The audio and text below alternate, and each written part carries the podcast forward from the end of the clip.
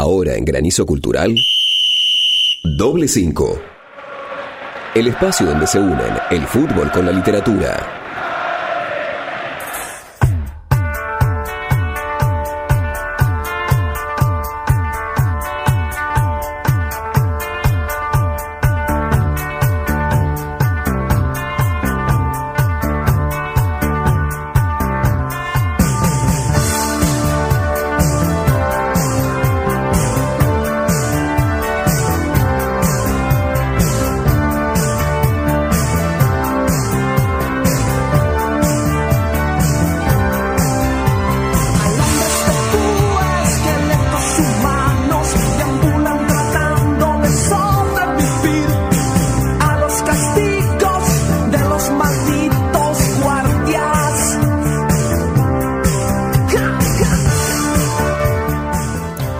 Ya en la última parte de Granizo Cultural. Queremos agradecer a algunos de los comentarios que nos están llegando, sobre todo vía WhatsApp, por el 092 80 26 40.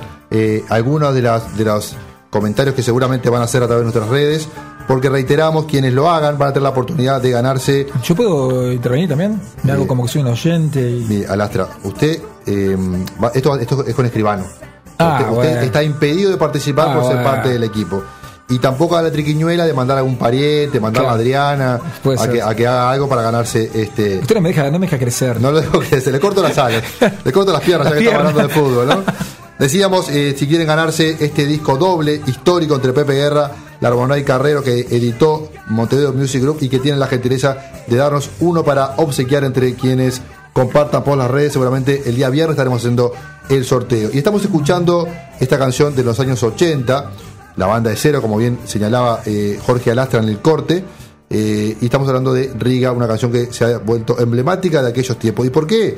Porque en este espacio, en los últimos minutos del programa, siempre traemos a cuento algún libro que consideramos, con un criterio absolutamente subjetivo, que se ha transformado en clásico o una rareza de sus tiempos. Hoy es un libro extraño porque no tiene mucho para leer, de hecho, eh, muy poco texto, Estamos hablando de Contra cualquier muro, un libro que está, según me han dicho gente del ambiente, está absolutamente eh, imposible de conseguir, es una reliquia, además tengo miedo, voy a contratar un servicio 222 porque capaz que cuando salgo me lo quieran robar. Eh, decíamos, Contra cualquier muro, un libro eh, que lleva como subtítulo Los graffiti de la transición 1985-1989. ¿Y qué es lo que trae este libro? Yo decía, poco texto, justamente se tomó la molestia, su autor, Estamos hablando de Eduardo Roland.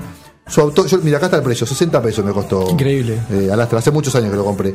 Se tomó la molestia de eh, unir en este libro, reunir en este libro eh, todos los grafitis que él fue encontrando en la calle entre 1985 época fermental. Un relevo de grafitis. Exactamente. Y es muy gracioso porque algunos, mirados obviamente con ojos de 40 años después, son muy ilustrativos de cómo hay cosas que no han cambiado. ¿no? Entonces, el libro tiene una gran cantidad de hojas, pero dedica muy poco texto, simplemente a reproducir, en algún caso con alguna fotografía. Y dígame alguno así. Le voy a comentar para que la gente para que la gente sepa de qué estamos hablando y para que. Porque usted... los grafitis son medios pobres, ¿no? No, hay, no hay, mucha. Es, que grafitis tipo te amo, te encuentro en la esquina, pero no hay ninguna. Es que es que mi intención justamente me adivinó la intención alastra de traerlo al programa justamente fue en que obviamente estamos hablando de una época fermental desde todo punto de vista cultural, social, histórico, político en Uruguay. Reiteramos, de 1985 a 1989 y eh, obviamente rescata en, aquel contexto mucho de la, situación política que vivía eh, el, Uruguay.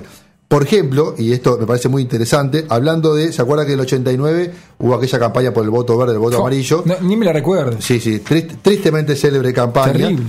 Y este y bueno, entonces eh, algunos de los de los este, grafitis vinculados a ese hecho específico eh, dice la democracia la democracia no es una befa, verdes son los árboles, verde es la hierba, si no votas verde nos vamos a la mierda.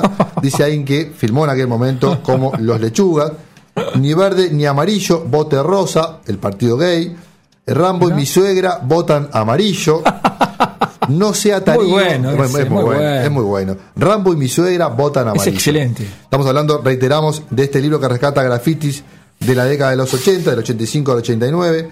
Yo voto Colorado, un daltónico. Muy bueno. Un toque de humor. No sea Tarigo, vote verde. ¿Se acuerda Enrique Tarigo? dirigente del Partido Colorado. Medina Bota Verde y Bota, este caso con larga, muy bueno. Medina, este, muy, fino, muy fino, este, ministro del Interior del de, eh, primer gobierno de Julio María Sanguinetti, tristemente célebre justamente por defender a los violadores de los derechos humanos. Los verdes tienen crisis de identidad, los, los torturadores me ponen verde, firma Hulk. Muy bueno.